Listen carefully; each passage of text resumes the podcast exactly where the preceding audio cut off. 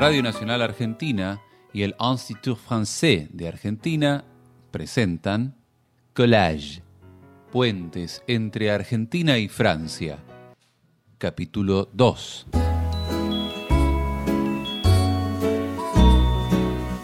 En esta segunda entrega de Collage, vamos a volar.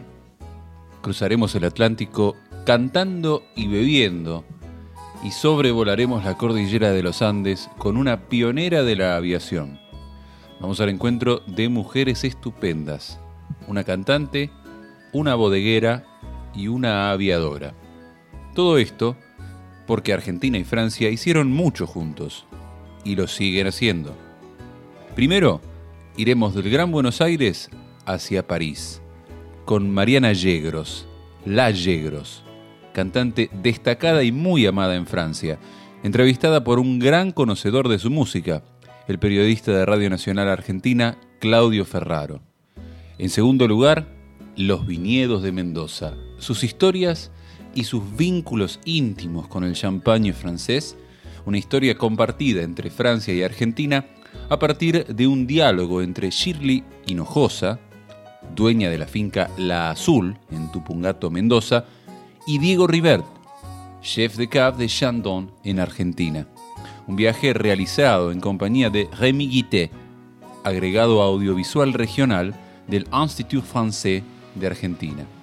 Y para finalizar, también de la mano de Rémi Guité, iremos desde Mendoza hacia Chile, sobrevolando los Andes, guiados por Adrien Bolon, aviadora francesa pionera quien cruzó la cordillera hace exactamente un siglo, convirtiéndose en la primera mujer piloto en realizar tal hazaña. Hablan de su epopeya el especialista francés Jean-Jacques Foss, Ivanina Buzniuk y Karen Mendicini, presidenta y vicepresidenta de la Asociación Argentina de Mujeres Pilotos. Para empezar, disfrutemos de la música y del testimonio de Mariana Lallegros. Aquí estamos en Red Radio Argentina al exterior, en Collages, un puente que une artistas argentinos, franceses, y estamos con la Yegros, Mariana Yegros, alguien que está convulsionando a toda Europa desde Francia con su trabajo, por supuesto con, con toda la música. Vengo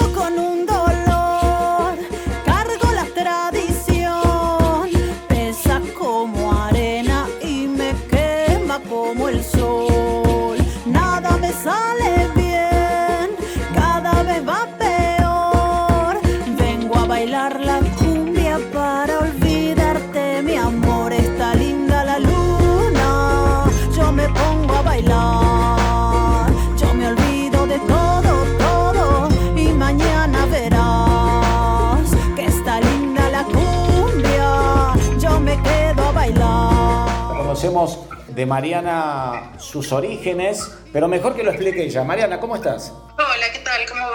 Muy bien, por acá todo bien. Un poco mis orígenes vienen desde Morón, del oeste de Buenos Aires, de donde bueno se escucha mucho el chamamé, eh, que cosa que bueno escuchaba mucho mi padre, mi madre escuchaba mucho cumbia, entonces me crié un poco en ese entorno. Y después, bueno, des- ya, ya cuando terminé la escuela de decidir al conservatorio de, música de Morón y ahí fue que, bueno, tuve la suerte de que me avisaron del primer casting de mi vida en el cual me presenté y fue un poco el que, el que me marcó el camino, porque yo venía estudiando música lírica, algo que tal vez yo sabía que no iba, no iba por ese lado, pero era, eh, digamos, había encontrado la manera de, de acercarme a la música desde el conservatorio. ¿Te sentías Y, cómoda? bueno, Sí, más que cómoda era que no tenía, digamos, el dinero para pagarme un profesor de música, de la, de- por ahí el estilo de música que me gustaba, entonces encontré la forma de estudiar ahí y la verdad que, bueno, el Conservatorio de Morón es un muy buen conservatorio donde aprendí muchísimo la teoría y, eso también, viste, me, ayudó muchísimo para después y después cuando, cuando me presenté en este casting de, la guarda un poco fue la bisagra para mí porque ahí encontré, digamos, el, rumbo hacia donde quería ir, eh, digamos, desde un lado más alternativo, desde investigar un poco la música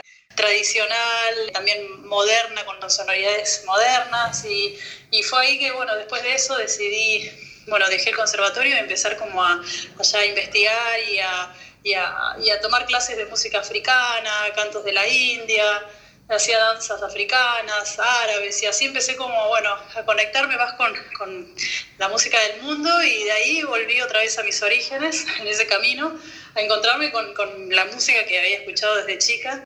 Y junto a, a, a Gaby Kerpel, que es un gran productor, quien él es uno de los precursores de la música este, folclórica alternativa y, y, con sonoridades muy modernas y electrónicas, fue que con él que, que, decidimos armar un disco y se sumó Daniel Martín, otro compositor argentino, con quien armamos este trío un poco de, de, de este proyecto que surgió después naturalmente, la verdad, porque nunca tuvimos ni una expectativa de nada, solo era hacer un disco que teníamos ganas de hacer y mi sueño era hacer una, una gira por Argentina y, y, bueno, tener ese disco en la mano para que me permita un poco viajar por mi país y bueno, terminó expulsándome para cualquier lado menos para, para el lado que me imaginé y fue así que, que bueno, surgió este viaje que, que, hasta ahora continúa inesperado, ¿no? Mariana, vos sabés que si nosotros revisamos las redes, además de encontrar tantas producciones, tantas canciones, tantas presentaciones, encontramos como los latinos y fundamentalmente los argentinos que están radicados en Francia te agradecen la compañía que le haces con tus canciones, con tus presentaciones, con tus actuaciones y veo que eso es muy cálido. ¿Cómo se siente un artista argentino en Francia? Un artista en este caso argentino en Francia. Yo me siento muy feliz porque ya me había pasado de haber experimentado de vivir fuera de mi país, en otros, en otros países, y me había costado mucho, ¿viste? Extrañaba muchísimo. Pero creo que, que a veces pasa de que cuando uno se va a, de, de, su país también influye mucho qué te pasa cuando te vas allá afuera, ¿no? Y lo que me pasó a mí, que cuando llegué a Francia sentí una, un recibimiento increíble, inesperado. Y siempre cuento que, bueno, nuestro primer concierto casi europeo fue en París y que fue nada, fue un quiebre, fue el otro quiebre gigante en mi vida donde antes de subir al escenario la gente gritaba Yegros, mi nombre, y yo no entendía nada porque decía, ¿cómo puede ser que estoy en un lugar que nunca pisé, nunca imaginé, un idioma que nunca hablé y la gente sabía de mi apellido, ¿viste? Eso fue como muy emocionante y terminé, me acuerdo, llorando en medio del escenario esa noche y a partir de ahí, bueno, nada, cambió mi vida y de a poco empezamos a, teníamos que ir y volver tanto a tantas veces después que pensé en quedarme un tiempo en París a ver qué pasaba, ¿viste? Y, la verdad que bueno, esto, ¿viste? Como que sentí que me adoptaron, que me recibieron de una manera tan cálida, muy amorosa, que donde, bueno, de a poco me fui sintiendo parte y nunca me imaginé que iba a quedarme y quedarme tanto tiempo, ¿viste? Pensé que iba a ser por un año y bueno, ya van como por ocho, ocho años. Exactamente, se nota que la calidez fue tremenda porque seguramente por tu cabeza primero pasó la cantidad de cosas que tuviste que hacer para llegar ahí donde estabas, en París, y por otro lado, pensar la cantidad de artistas consagrados argentinos que estuvieron muchísimo tiempo en Francia, en París muchos, destacándose para todo el mundo. Y Mariana Yegros en ese mismo lugar y desde esa misma concepción, la de un artista, la de, de, una cantante, estar de frente a un público francés. Por eso te preguntaba ese sentimiento de los franceses que, que te fueron buscando y encontrando previamente por tus producciones. Sí, sí, sí, digamos que ellos me descubrieron. De hecho, la radio que hizo, digamos, conocida, la, la canción viene de mí, fue Radio Nova, que era una radio que yo no conocía. Yo no bailo la abandono el suelo y me entrego al aire que vas dejando. Yo me convierto en tu deseo.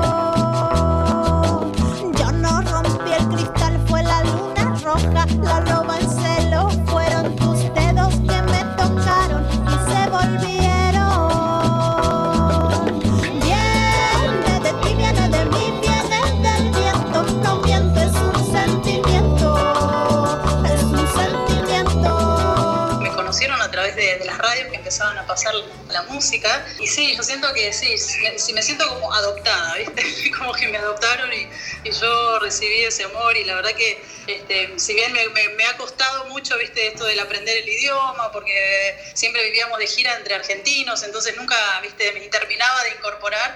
Hace ya un par de años que he decidido, bueno, este, ponerme las pilas y, y, y terminar de aprender el idioma y ahí fue que también, ¿viste? Sentí como, bueno, como que todos terminó de consolidar y, y, bueno, y hoy siento que, claro, que es mi, es mi país de, de, adopción y donde me siento muy bien, muy agradecida, la gente me quiere muchísimo y, y nada, es como hermoso, hermoso poder, poder vivir este, este momento, no tener esta oportunidad, porque soy consciente que, que bueno, todos los artistas soñamos eh, muchas veces con viajar, hacer conciertos, que tu música se escuche, y yo viví, estuve de los dos lados, viste, Claro. muchos años ahí remándola, me fui a vivir a Bar- Barcelona, buscando, viste, de New York, Los Ángeles, tratando de encontrar el camino y no lo encontraba y sufrí muchísimo y de hecho dejé, abandoné la música en un momento para siempre y sentí que no era el camino hasta que después, viste, nada, la vida otra vez me trajo de nuevo a la música y tuve esa segunda oportunidad y por eso es que siempre creo que la saboreo con mucho placer porque sé lo que es estar del otro lado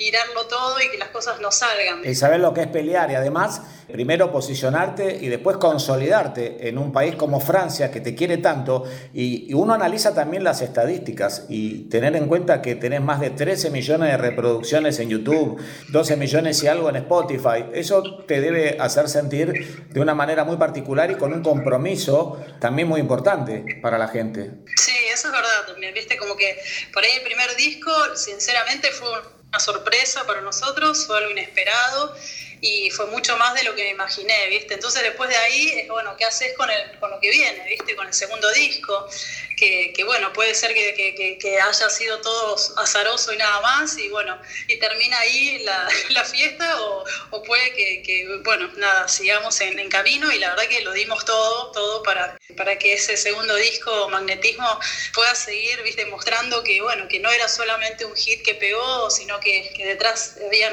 músicos que la verdad que me acompañaron y que, que me siguen acompañando increíbles, que lo dimos todo en ese momento para poder sostenerlo. Y bueno, y después de ahí ya salió el tercer disco, que lo presentamos ahora en el 2019. Y seguimos ahí, viste, trabajando muchísimo y dándolo todo. Eh, ayer justamente vivimos un momento muy emocionante porque ya estamos, bueno, sin hacer conciertos. El último tour lo Claro. hicimos en 2019 y este 2020 hicimos 10, 11 conciertos y octubre fue el último concierto, así que hacía seis meses que no nos veíamos con la banda y hace dos días nos reencontramos otra vez para hacer una filmación acá en Montpellier. Emocionante. La, la Municipalidad de Montpellier nos convocó a artistas que viven en Montpellier para, para mostrar, digamos, los monumentos y la ciudad a través del arte, ¿viste? Entonces, bueno, nos reunimos y hicimos ese concierto sin público, o sea, solamente filmado. Y bueno, fue la verdad que fue increíble y, ¿viste? Esos son los momentos en donde decís, wow, o sea, este, cuando, ¿viste? Cuando dejas de tener eso que, que teníamos, que eran las giras, el público, la gente, el amor, ¿viste? Y, y volvernos a encontrar, ¿viste? Es como un shock de adrenalina que hoy te digo que de cama, o sea, me levanté hace un rato para hablar con vos porque de verdad fue muy choqueante, ¿viste? Fue muy emocionante y quedé como, ¿viste? Como que se me pasó una planadora por encima porque no la podía creer, ¿viste? Poder volver a cantar y volver a conectar otra vez. Aparte con todo lo guardado que tenías, ¿no? Porque una de las preguntas era, ¿cuáles son las expectativas? Y bueno, lo, lo hiciste ayer, eh, empezaste a, a- a colmar las expectativas de lo que viene, porque ya sabemos que todo es streaming, pequeñas presentaciones con mucho protocolo. Claro, es muy, muy loco porque no pensé que iba a pasar eso, ¿viste? Pero te juro que, cuando, o sea, cada, cada instante que viví estos dos días, que fue, nos encontramos para ensayar, el momento de ir al depósito, encontrarnos con los instrumentos, encontrarnos con ese sabor, ese recuerdo de lo que era salir de giras y entrar a estos lugares siempre para sacar los instrumentos y irnos por dos meses de gira y, y se te viene toda la recuerdo, la memoria, después volvernos por- a, a ver con, bueno, con toda la banda, eh, ensayar los temas, empezar a recordar, ¿no? Como que el cuerpo tiene memoria y enseguida como que se, se acostumbra otra vez a, a esos recuerdos y después el momento que me puse linier y escuché las pistas de los temas, como te juro, fue como que me inyectaron adrenalina así en el, en el brazo y como que se te enciende todo, ¿viste? Porque la verdad que creo que estamos pasando un momento los artistas muy difíciles, Muy ¿viste? difícil. Porque, bueno, estamos sin trabajar. Nuestro trabajo tiene que ver mucho con las emociones también, ¿viste? Entonces, Por supuesto. eh, es muy fuerte esto de, ¿viste? La abstinencia, de, de no poder como salir a- afuera a, a trabajar de lo que amamos, ¿viste? De lo que soñamos, de lo que laburamos tanto para poder tenerlo, ¿viste? Y bueno, y ahora es como que estamos paralizados, ¿viste? Entonces ayer para, para mí fue como, sí, ¿viste? Como esa sensación de estar sentado eh, eh, esperando que algo suceda y de repente dice, bueno, dale, ahora, y fue como muy emocionante. Así que bueno, estoy muy contenta y ojalá que pronto volvamos otra vez, ¿viste? Al ritmo, pero bueno, acá en Francia estamos bastante parados, ¿viste? Aquí en Argentina conociéndote y bueno, después de esta nota, muy contentos y notamos a un artista que tiene todas las ganas del mundo y que seguramente te va a poner y te va a posicionar dentro de los franceses en ese campo de artistas tan grandes y por supuesto acompañando a todo el conjunto de los artistas argentinos que triunfaron en Francia en un lugar muy importante. Mariana, sos una persona muy humilde, simple, que cuenta la historia, cómo la vivió, cómo la pasó y verdaderamente fue muy grato charlar con vos. Muchas gracias y bueno, muchas gracias por, por, por, por llamarme y por, bueno, estar este, atentos a lo que está pasando aquí también con los artistas argentinos que estamos acá. Les mando un abrazo muy grande, mucha fuerza para todas las personas que estamos ahí a la espera de, de volver a salir otra vez a trabajar, sea de lo que sea. Y bueno, ser, tener siempre la esperanza de que, de que todo, todo, todo, va a pasar y vamos a volver a, a, estar cada uno en el lugar que deseamos. Te mando un beso muy grande desde Collages, RAE, Radio Argentina al exterior. Mañana Yegros, un artista que nos está representando de una manera increíble en Francia. Beso muy grande. Besos, hasta luego. Yo soy mujer, de la calle, debajo del tatuaje que me cruza el talle. Yo siento que late la naturaleza y siento que el aire me besa. Ajá, tú sabes que yo vengo de un mundo sin nombre, que sale del paisaje, que rompe los sobres, que no canto sola, que soy como el roble, que si hay que aguantar, yo te aguanto el doble. Yo vi la sombra, el colmillo, la sangre, yo he visto bailar a los niños del hambre. Me enteré que el arte no es solo belleza y eso voló mi cabeza. Ajá, yo he visto cómo llora la Virgen del Valle cuando la noche vuela el gavilán cobarde y he visto cómo sube la presión más que nadie. Brindo por las personas que derrochan simpatía. Brindo por los que vuelven con las luces de otro día. Brindo porque recuerde tu cuerpo, pero olvide tu cara. Brindo por lo que tuve, porque ya no tengo nada. Brindo por lo que tuve, porque ya no tengo nada. Buenas tardes, estamos ahora en el segundo episodio de Collage y es el momento de abordar una historia compartida muy importante, la historia del vino, con invitados argentinos de primera gama, Shirley Hinojosa de la finca La Azul y Diego Rivert, chef de cave de Chandon, Argentina, quienes ambos van a contar sus vínculos personales, afectivos y profesionales con Francia y el vino de ambos lados del Atlántico. Ahora los escuchamos. Soy el chef de CAF de Chandon. Eh, en nuestra historia en la Argentina, durante estos 60 años que ya hemos cumplido, felizmente, han pasado de alguna manera, ya han escrito la historia, tres chefs de CAF. El último ha sido Nofe Arcos, quien eh, ya se, despidió de la compañía y se, y se jubiló. Y bueno, y he tenido el privilegio de darle continuidad a este legado. Gracias, Diego, por estar con nosotros en ese programa de collage. Estamos con vos desde Mendoza y también del de Valle de Uco está Shirley Hinojosa de la finca La Azul, dueña y heredera de los fundadores de, esa finca. ¿Nos puedes contar un poco, Shirley, la, la, historia de la finca La Azul? Bueno, la zona del Valle de Uco en los 90 empezó su gran crecimiento, pero mi padre llega al Valle de Uco con su hermano, que era su socio, en el año 1964. Los primeros inversores llegaron en la década del 80 y el desarrollo fuerte en todo lo que es bodegas es eh, de los 90. El azul está estrechamente unida al Chandon, pues les produzco Chardonnay y Pinot Noir desde el año 93. Además, mi, mi lazo con Francia es aún más estrecho, ya que tengo una nieta, Lou, que su mamá es francesa. O sea que creo que los lazos en el mundo cada vez se achican más. Ojalá podamos seguir moviéndonos por el mundo como en estos años anteriores. En los años anteriores, en efecto, Shirley, Chandon llegó a la Argentina de la mano del barón Bertrand de la Doucette, si no me equivoco, Diego. ¿Nos puedes contar un poco cómo fue ese año? ¿Qué era eh, la zona donde está Chandon y Terrazas de Chandon ahora en 59? ¿Y por qué vinieron vitivinicultores desde Francia? Sí, hace en el año 59, Justamente llega Chandon desde la casa madre en Francia a la Argentina y puntualmente a Mendoza y, y específicamente en la localidad de Agrelo, departamento de Luján de Cuyo. De alguna manera, Robert Jean de Beauvais, de la mano también del varón, eh, justamente exploran distintas eh, regiones vitivinícolas en todo el mundo y es justamente aquí en Mendoza donde encuentran todo lo, lo que realmente necesitaban en términos de calidad de, suelos, de clima, de particularidades técnicas que, que, apuntaban a poder darle continuidad a, esta, este gran business, digamos, este gran negocio de, de, de, espumantes de alta gama, de la champaña.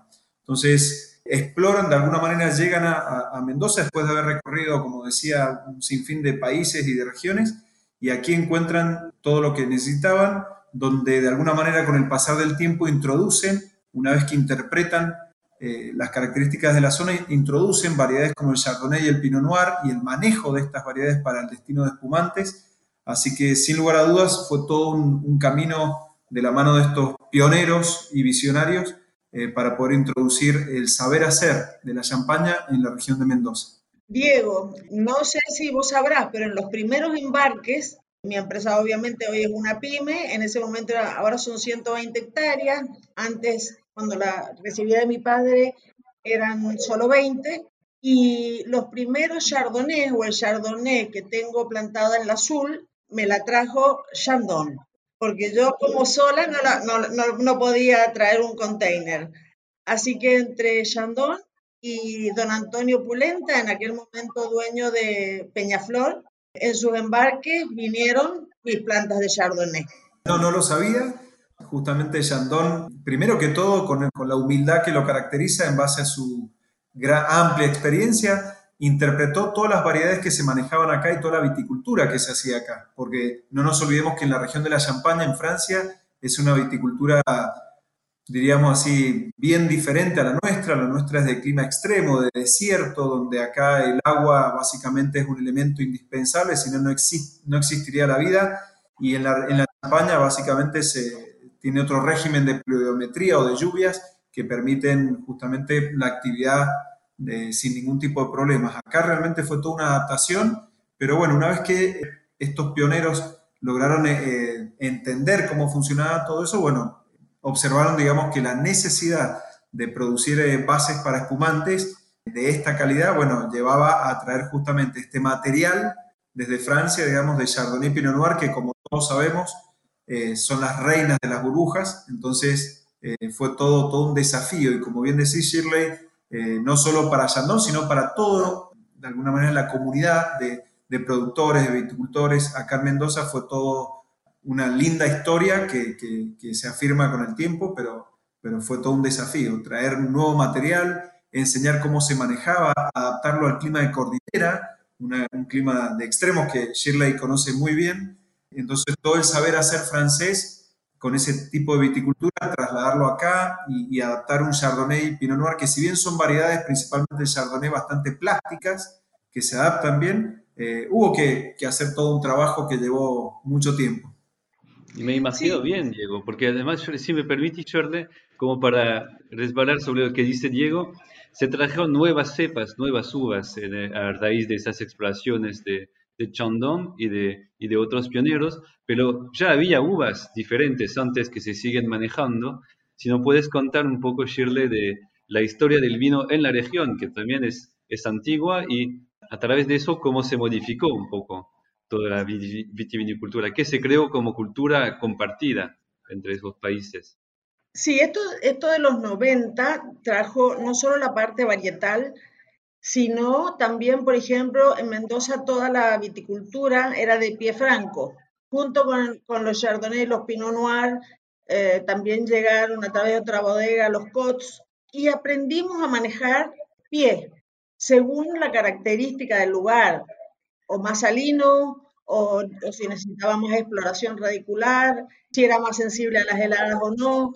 Todo eso fue un desarrollo tecnológico que nos llevó varios años con aciertos y errores pero la verdad en Valle de Uco se produce uva eh, hace muchísimos años. Mi padre yo creo que empezó en el 45 con las primeras uvas. Se producía mucho Malbec.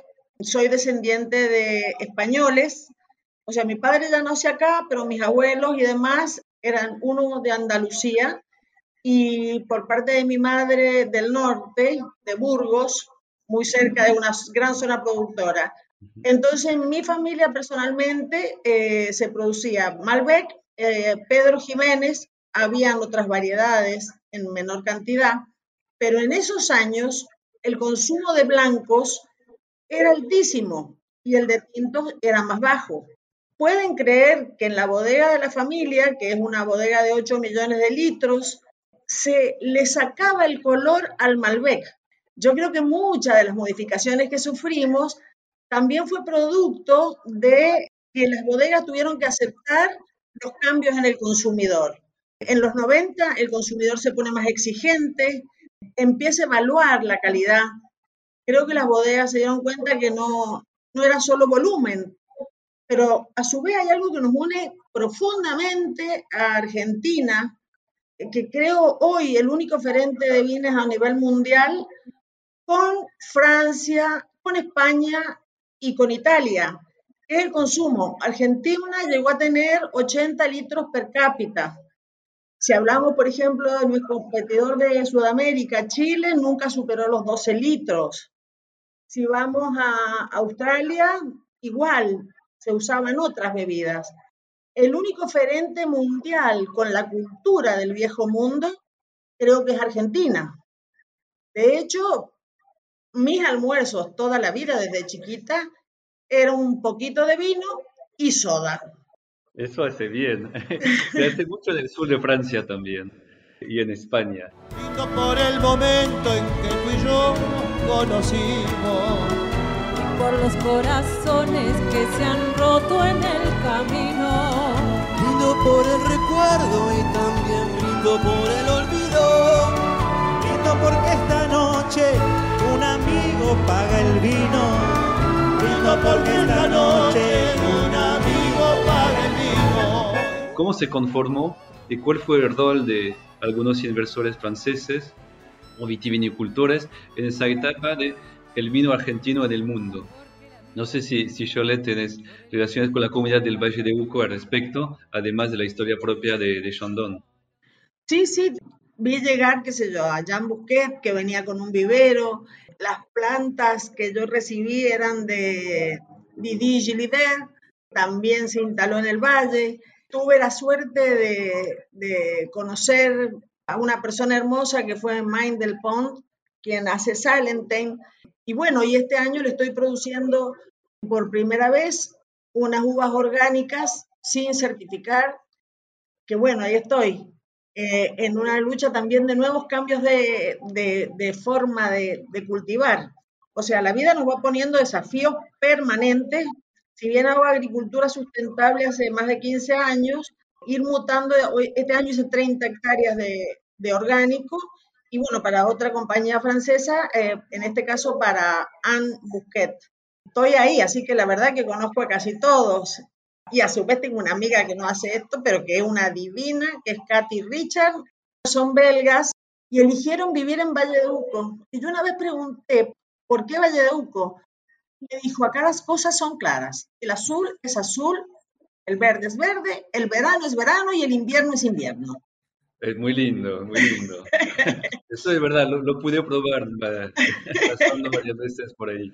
En el caso de, de Chandon, imagino que también hay muchas influencias diversas que conforman la, la cultura del Chandon de hoy.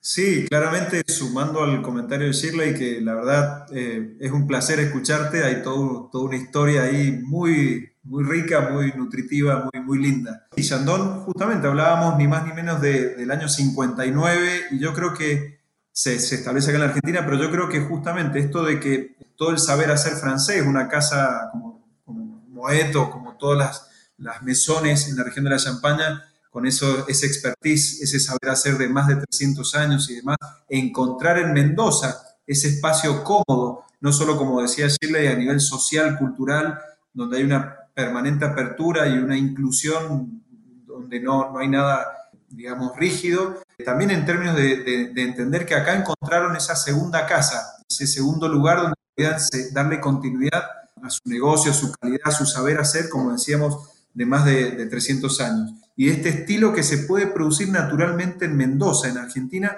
por un clima precioso, eh, eh, natural, limpio sobre todo. Tenemos toda una historia, todo un presente y sobre todo hacia adelante un montón por hacer porque creo que, es lo que nos caracteriza, no solo como, cultura y sociedad, sino también nuestro patrimonio, que es esta gran cordillera de los Andes en Mendoza que genera un clima único, creo yo, en todo el mundo. Porque la vida es dura por el fin de la amargura. Brindo porque me olvido los motivos porque brindo. Brindo por lo que sea que caiga hoy en el vaso. Brindo por la victoria, por el empate y por el fracaso. Hay diferentes tamaños de actores, ¿no? La, la finca La Azul es, por así decirlo, una, una bodega familiar de 120 hectáreas, si no me equivoco. ¿Cuáles son las otras bodegas de, de ese tamaño del Valle de Uco? ¿O te consideras, Chole, como una, una única en el Valle de Uco? No, deben haber otras y hay otras bodegas chiquitas, pero en el caso de la Azul está posicionada en un lugar muy bueno. El crecimiento fue un boca a boca, pero además me gustaría contar dos historias que son bien bonitas. Chandon nos enseñó a cosechar en la nueva viticultura. O sea, antiguamente eran los camiones, iban igual cantidad de uvas que de hojas, se cosechaba. ¿Qué hizo Chandon en este cambio hacia la calidad? Empezó a cosechar en cajitas de 20 kilos, que para nosotros era terrible. Pero bueno, ¿qué hizo? Le puso un plus al productor. Se calificaba por pureza varietal, o sea que si era Chardonnay, era solo Chardonnay, calidad de cosecha, que es que fuera sin ninguna hoja, y sanidad. Eso tenía un plus en plata. No era una cosa así de, declarada y que no pasaba nada. Eso nos ayudó a aprender a cosechar de otra manera, que no es fácil en estos tiempos, no es fácil. El tema de personal está bastante difícil, pero son pequeñas acciones que cambian la calidad de los vinos. Sí, en eso, Shirley, eh, sin para dudas, como decíamos, todo este saber hacer, porque, eh, digamos, Robert Jan de Beauvais y, el varón y todos ya sabían muy bien lo que necesitaban cuando llegaron acá, sabían muy bien lo que necesitaban en términos de calidad, en términos de, de esa proyección, como hablábamos en el mundo de la champaña, de, esperar pacientemente un, espumante en su crianza y demás, y cómo se traduce después de su producto final. Eh, por lo tanto, llegar llegaron acá, interpretaron todo el manejo local, introdujeron, como decíamos en un principio, variedades como el Chardonnay Pinot Noir, el manejo de ellas, y después, como bien mencionabas, la cosecha manual, donde ampliamente el resultado eh, se, se, justificaba porque la calidad que, que recibía era tremenda. Entonces, introducir la cosecha manual, como bien decías, un sistema de evaluación, pero con un compromiso fiel con el productor, no, no buscando una negociación para, para restar eh, de alguna manera beneficios, sino con un solo objetivo que era mejorar día a día la calidad, años tras año la calidad y educar a, los viticultores en ese sentido, en ese camino, con un absoluto compromiso. Como bien decís, si cosechamos bien desde un punto de vista sanitario, que venga todo eh, íntegro y sin ningún tipo de enfermedades, limpio, sin hojas, que sea pura uva y sobre todo esa pureza varietal, para Chandon era traducido en un espumante de calidad. Por lo tanto, se comprometía con el productor a que si cumplía en ese sentido, como bien decís, ganábamos todos. Eso se siente cuando uno visita la región, que hay una cultura común que se está formando con eh, sus diferencias, o sea, que las bodegas aprenden las unas de las otras, que el éxito del uno también en cierto sentido es el éxito del otro, porque le, le, trae un saber hacer global, pero también una manera de compartir el vino que hace el otro. O sea, no se puede tener una región vinícola sin conocer lo que hace el otro. Y yo que tuve la suerte de visitar la Azul, Shirley fue la primera en, en decirme, bueno, va a comer a Chandon y a, probar todos sus espumantes. Así que puedo decir a todos los oyentes que, que probé todo lo, lo de, de, que hablamos y que me gustó mucho. Del primer vino, de las primeras burbujas de, de Chardonnay para empezar, hasta el Malbec duro y también el Cabernet Franc, el rey de uvas que hacen también en, en la finca La Azul. Es, un gran placer visitar toda esa región, no solo para probar, sino para ver cómo se hace todo. Durante las vendimias, durante el embotellamiento, en sus grandes bodegas. O sea, Argentina no tiene nada que, enviar al resto del mundo en términos de vino, y bien lo saben los argentinos porque beben tanto vino. Así es. Y mira, otra historia de las enseñanzas. En el año 98 tuve la posibilidad de hacer mi primer viaje a Europa con una amiga. Chandon, bueno, estaba un, director que ahora no está, que es Martín, me dice, yo te voy a organizar, vos te vas solo al hangar del Est para ir a Epernay. Y yo me sentí parte de Chandon, porque en la estación de Epernay me esperaba alguien de Chandon y me mostró toda la Côte de la Côte de Blanc. Aprendí un montón. Era el año 99, no 98. Así que tuve la suerte de hacer una degustación, no sé si se acuerdan, pero en Francia decían los días que quedaban para los 2000. Tuve la suerte de hacer la degustación de espumantes en, en la casa matriz y fue maravilloso. Cuando lo comparás con Finca al Azul, nuestra casa matriz es esa. Nuestra casa matriz es el Valle de Uco, si bien hay otras fincas en, en la zona de Vistaflores y demás. Y en nuestra casa matriz se hacen productos exquisitos, exquisitos y, y, y, la verdad muy apreciados. Hay muy buenas ventas, por suerte, nunca nos queda vino.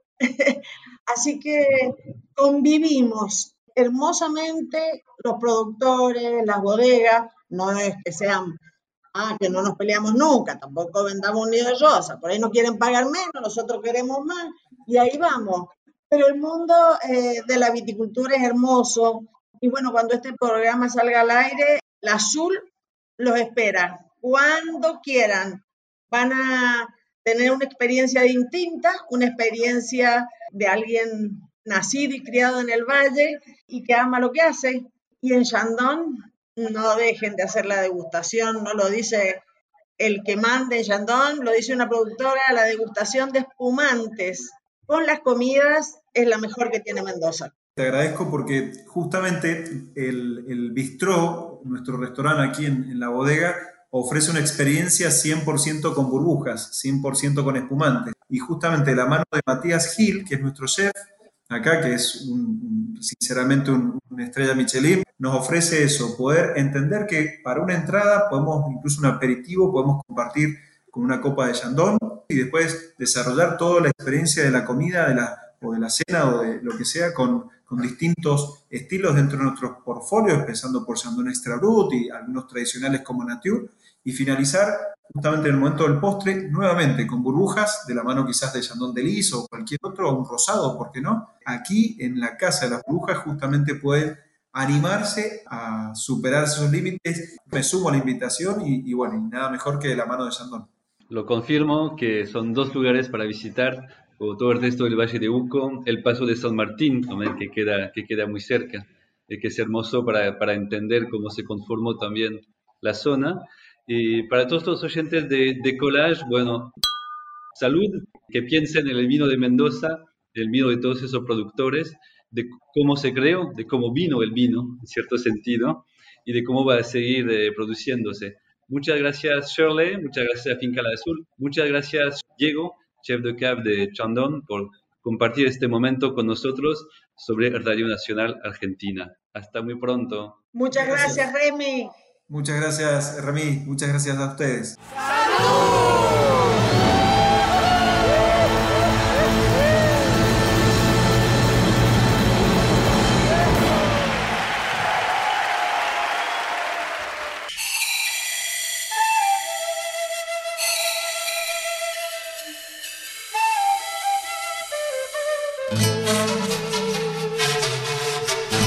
La francesa Adrien Belin es la primera mujer piloto que, en 1921, cruzó la cordillera de los Andes entre Argentina y Chile, un hito en la historia de la aeronáutica mundial.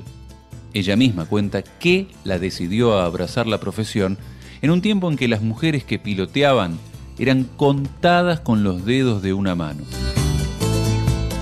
Moi, je suis venu à l'aviation Llegué a la aviación en una aviación que me gustaba. En primer lugar porque lo primero para mí es la libertad.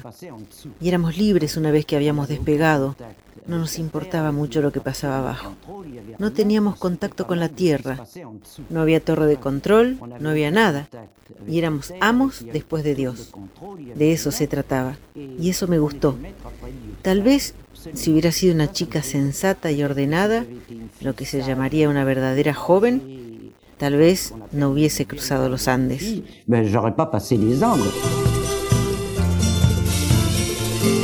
Jean-Jacques Effos, un especialista francés en aeronáutica, actualmente radicado en nuestro país, inauguró recientemente una muestra fotográfica sobre Adrien Belin que se puede visitar al aire libre sobre las rejas de la Embajada de Francia en Buenos Aires. Nos cuenta cuál fue la dimensión de la epopeya de Boulogne un siglo atrás. Mon histoire, elle est ancienne. Mon père et mon oncle étaient, euh, étaient dans, dans l'armée de l'air. Tengo una larga historia con la aviación. Mi padre y mi tío estaban en la Fuerza Aérea Francesa. Siempre me han gustado los aviones, como a todos los jóvenes, y siempre he querido volar. No pude convertirme en piloto de avión porque desgraciadamente mi vista no me lo permitía. En aquel entonces había criterios que no me permitían ser piloto. Pero en cuanto pude, aprendí a volar y enseguida me interesé por las acrobacias aéreas que practiqué durante varios años. Dejé de hacerlo cuando nacieron mis hijos, porque por desgracia varios de mis amigos se estrellaron. En ese momento me dije que era una señal del destino y que tenía que parar. Así que hice un último vuelo y desde entonces no he vuelto a pilotear. Lo extraño, lo extraño mucho. En particular voy al Salón Aeronáutico de París cada vez que puedo y siempre hay una demostración que intento no perderme, la demostración de grandes acróbatas del aire. En Francia tenemos muy buenas conquistas en acrobacia aérea, esto no es muy conocido, pero tanto entre los varones como entre las mujeres hay muchos campeones del mundo y muchas campeonas del mundo. Il y a énormément de champions du monde et de championnes du monde. Adrienne Bolland a choisi en fait un itinéraire. Adrienne Bolland eligió un itinerario en el que habían muerto muchos pilotos. Ella no tomó el camino fácil en absoluto. La cordillera de los Andes ya había sido cruzada antes por hombres, siete u ocho, no muchos, menos de diez, pero siempre con aviones mucho más potentes, de 200 caballos de fuerza. El de ella tenía apenas 80 caballos de fuerza. Mientras que los aviones de ellos, de los hombres, podían subir hasta los 6.000 metros, el suyo tenía un techo de 4.000. Es realmente un reto la ruta que eligió, porque es entre valles empinados y le exige cruzar un paso que de hecho está a la máxima altitud que ella podía alcanzar. He investigado mucho desde que estamos en Argentina sobre su hazaña, y de hecho lo que ella quería hacer era una hazaña en sí misma. No quería repetir lo que ya se había hecho. Y por eso la ruta que eligió nadie la había logrado efectuar. Había habido varias muertes en esa ruta que va por el paso de la cumbre. Y por cierto era interesante y sorprendente porque era la ruta que el general San Martín había tomado para llegar a Chile. Así que era una ruta conocida, pero muy peligrosa, muy peligrosa. Y como quería hacer algo excepcional, enfrentó esta cumbre con mucho s'est éxito. succès.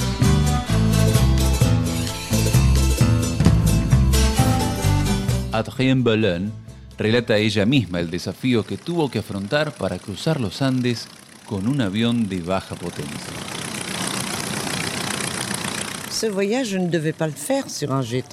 Y no debía hacer este viaje en un G3 porque incluso el señor Cotron, para quien yo era piloto, pensaba que era imposible, pero no pude dar marcha atrás.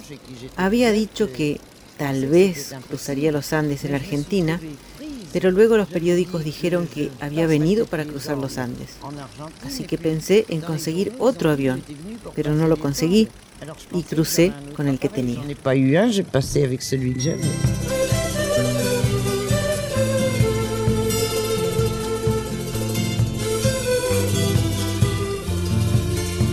Presente en una ceremonia de reconocimiento a Adrien Belin en el Museo Nacional de Aeronáutica de Morón, EFOS pasó revista de algunos de los aviones que se exponen en las instalaciones ubicadas en los suburbios del oeste de la capital argentina. La presidenta de la Asociación Mujeres en Aviación, Marina Busniuk, la presidenta del Correo Argentino, Vanessa Pieserovsky. Il n'y a pas de caudron G3. Enfin, il en reste un au musée de l'air euh, et de l'espace au Bourget. Aquí no hay ningún codrón G3. Queda uno en el Museo del Aire y del Espacio de Le Bourget, cerca de París. Y creo que es el único que queda. La asociación Jean-Baptiste Sally, en el sur de París, ha construido una réplica. Y aquí hay muchos aviones interesantes. Aconsejo a todo el mundo que venga, es realmente un museo precioso. En particular, está el la T-25 de Mermoz, que también fue utilizado por Saint-Exupéry, creo. En todo caso, por la Aeropostal para las líneas argentinas. De hecho, desde el principio un vínculo muy fuerte entre Francia y Argentina. Aquí puedes ver un Potés, puedes ver un Latécoère, puedes ver un Dassault, un Mirage. ¿Y por qué? A decir verdad no lo sé, pero a principios del siglo XX y hasta la actualidad hubo una relación aeronáutica muy fuerte entre Francia y Argentina.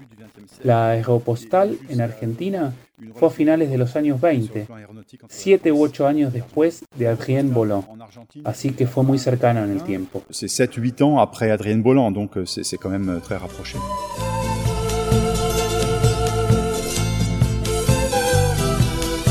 Vanina Busniuk y Karen Mendicini, presidenta y vicepresidenta de la Asociación Argentina de Mujeres Pilotos, rescatan la proeza realizada por Adrien Bolland y destacan el creciente lugar que ocupan las mujeres en el mundo de la aeronáutica en el siglo XXI.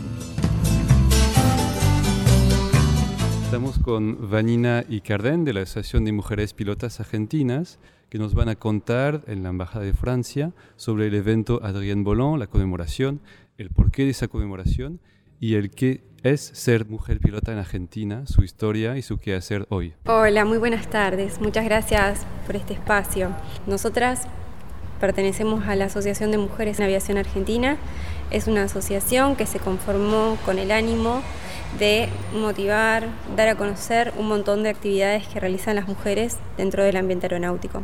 No solamente como en nuestro caso hay pilotos, sino que hay controladoras de tránsito aéreo, despachantes de aeronave, mecánicas, meteorólogas, controladoras, especialistas en derecho aeronáutico espacial. En fin, la aeronáutica le da muchas posibilidades a las mujeres para que se inserten en distintos ambientes. Lo que ocurre a lo largo de la historia es que hay un montón de espacios que eran y siguen siendo hoy por hoy como dominados en su mayoría por, por hombres.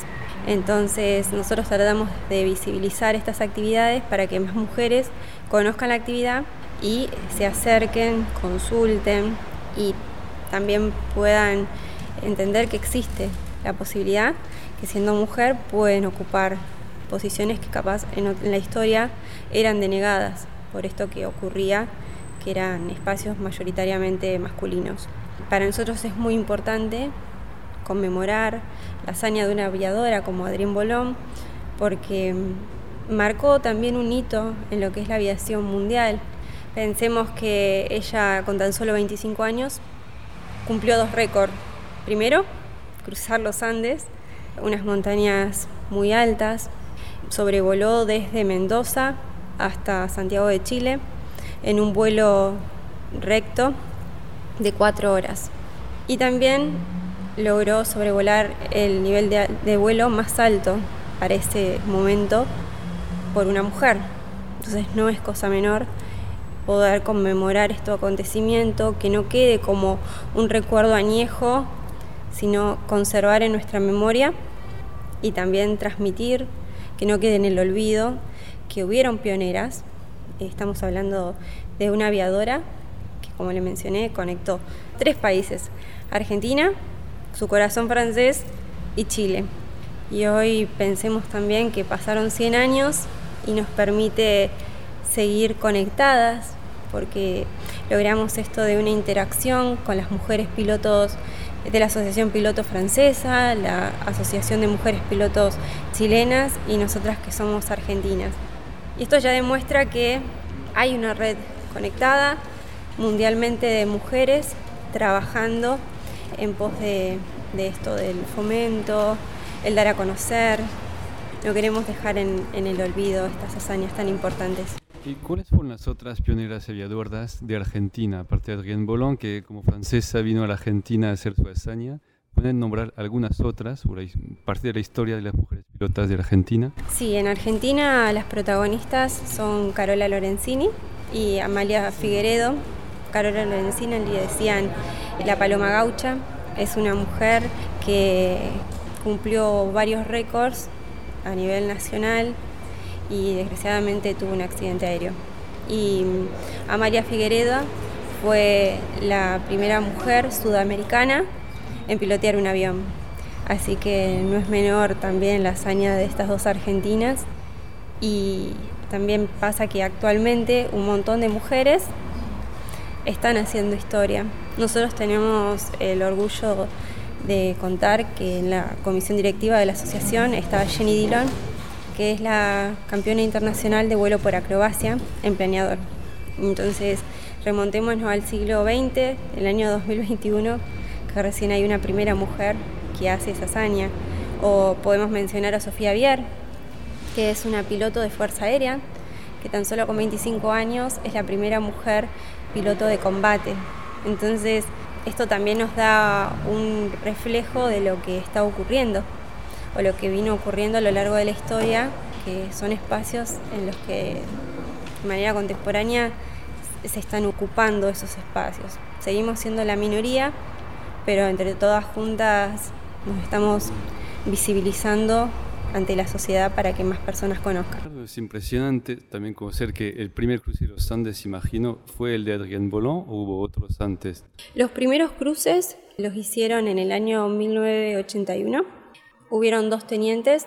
Uno es el teniente de la Fuerza Chilena, de apellido Godoy, y meses después, en el mes de abril de 1918, cruzó el teniente de la Fuerza Aérea, Candelaria. Tres años después cruzó Adrien Bolón, entonces es como que marca un hito en la historia. Si quieren remontar el recuerdo, pensemos también que era cuando se inauguraba todo esto de las travesías aéreas, salíamos de la Primera Guerra Mundial, y era como que todos querían cumplir un récord mundial. En lo personal, ¿qué tipo de pilotas son o de, otras actividades de, aviación? ¿Son pilotas civiles, eh, de fuerza militar o hacen otras tareas en la aviación? Nosotras somos las dos pilotos privados. En la asociación tenemos el agrado de tener de todo tipo de, chicas que son pilotos, desde um, aeroaplicadoras, que no hay mucho en la Argentina, pilotos de avión eh, civil, también de la Fuerza Aérea que nos acompañan, como Sofía Vier, desde el año pasado. Y tenemos muchas chicas también que son pilotos de planeador, así que estamos muy orgullosas de que, de que formen parte de la asociación y que cada vez haya más chicas volando en, en estas diferentes áreas. ¿Y la asociación tiene una base física o tiene un lugar de, entrenamiento, de, mecánica? Conozco muy poco de aviación. La asociación es a nivel nacional, es como muy federal. Tiene su sede en la localidad de Radatili, provincia de Chubut, pero todo esto de las redes sociales, eh, la virtualidad nos permite conectar mujeres de todo el territorio nacional. Entonces hay socias, embajadoras de todas las provincias de la Argentina representando y lo lindo es que eh, nos vemos unidas y que estamos construyendo esta red de mujeres que no solamente es nacional, sino que también internacional. Como te mencioné, ahora empezamos a tener relaciones con Chile, con Francia, en los encuentros nacionales de mujeres en aviación argentina que realizamos. Incluso hubo participación internacional de mujeres que vinieron desde España, de Uruguay, de Chile, Perú. Entonces es como que la asociación va creciendo y se genera esto de los intercambios, de las relaciones, de estar todas juntas para empoderar con la unión la fuerza y la visibilidad de la mujer. Y en los actos con Francia y otros países, ¿cuáles son los puntos más importantes de esos encuentros? ¿Se trata de colaborar en acciones transversales o de dar cuenta de lo que pasa en cada país? Si me pueden contar un poco de lo que pasa entre Argentina y Francia a nivel de mujeres pilotas hoy. Estas relaciones las iniciamos hace muy poco. Podemos decir que gracias a la travesía y la hazaña de André Bolón empezamos eh, a trabajar en conjunto con Francia y con Chile, en principio para conmemorar a la aviadora y también para juntar esfuerzos entre los tres países para que más mujeres se acerquen a la actividad.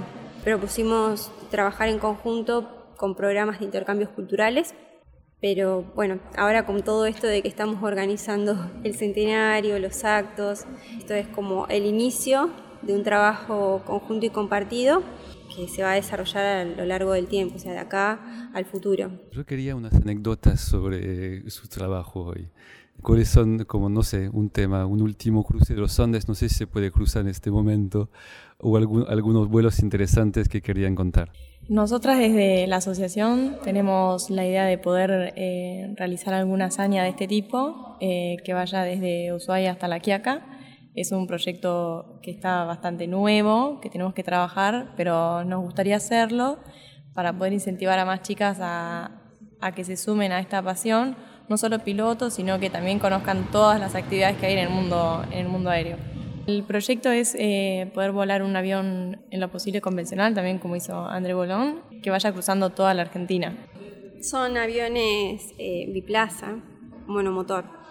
Y también otro proyecto que tenemos, que es un proyecto bastante ambicioso, es el de poder adquirir una aeronave que sirva de avión escuela para poder hacer de manera nómade adiestramiento y entrenamiento de mujeres pilotos. De esta manera podemos otorgar un programa de becas justamente para que más mujeres obtengan su licencia, porque somos minoritarias, así que es una forma, forma de estímulo, no solamente propio de la, de la asociación, sino que también se involucran un montón de agentes. Estarían los municipios, los aeroclubes, porque en la Argentina hay muchos aeroclubes, y también se resaltaría la, la figura de la mujer.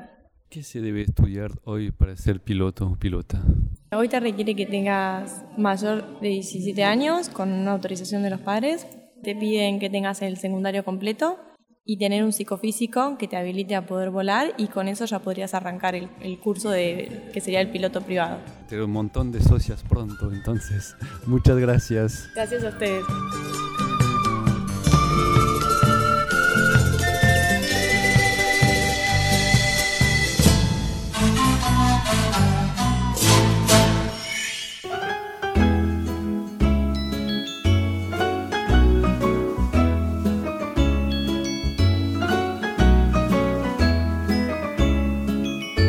La cortina de este programa remite a uno de los grandes clásicos interpretados por Charlotte René, Douce France, Dulce Francia. Para cerrar cada programa de collage, ofreceremos una versión distinta de esta canción, comenzando por la de Marco Parodi y Le Swing Manouche.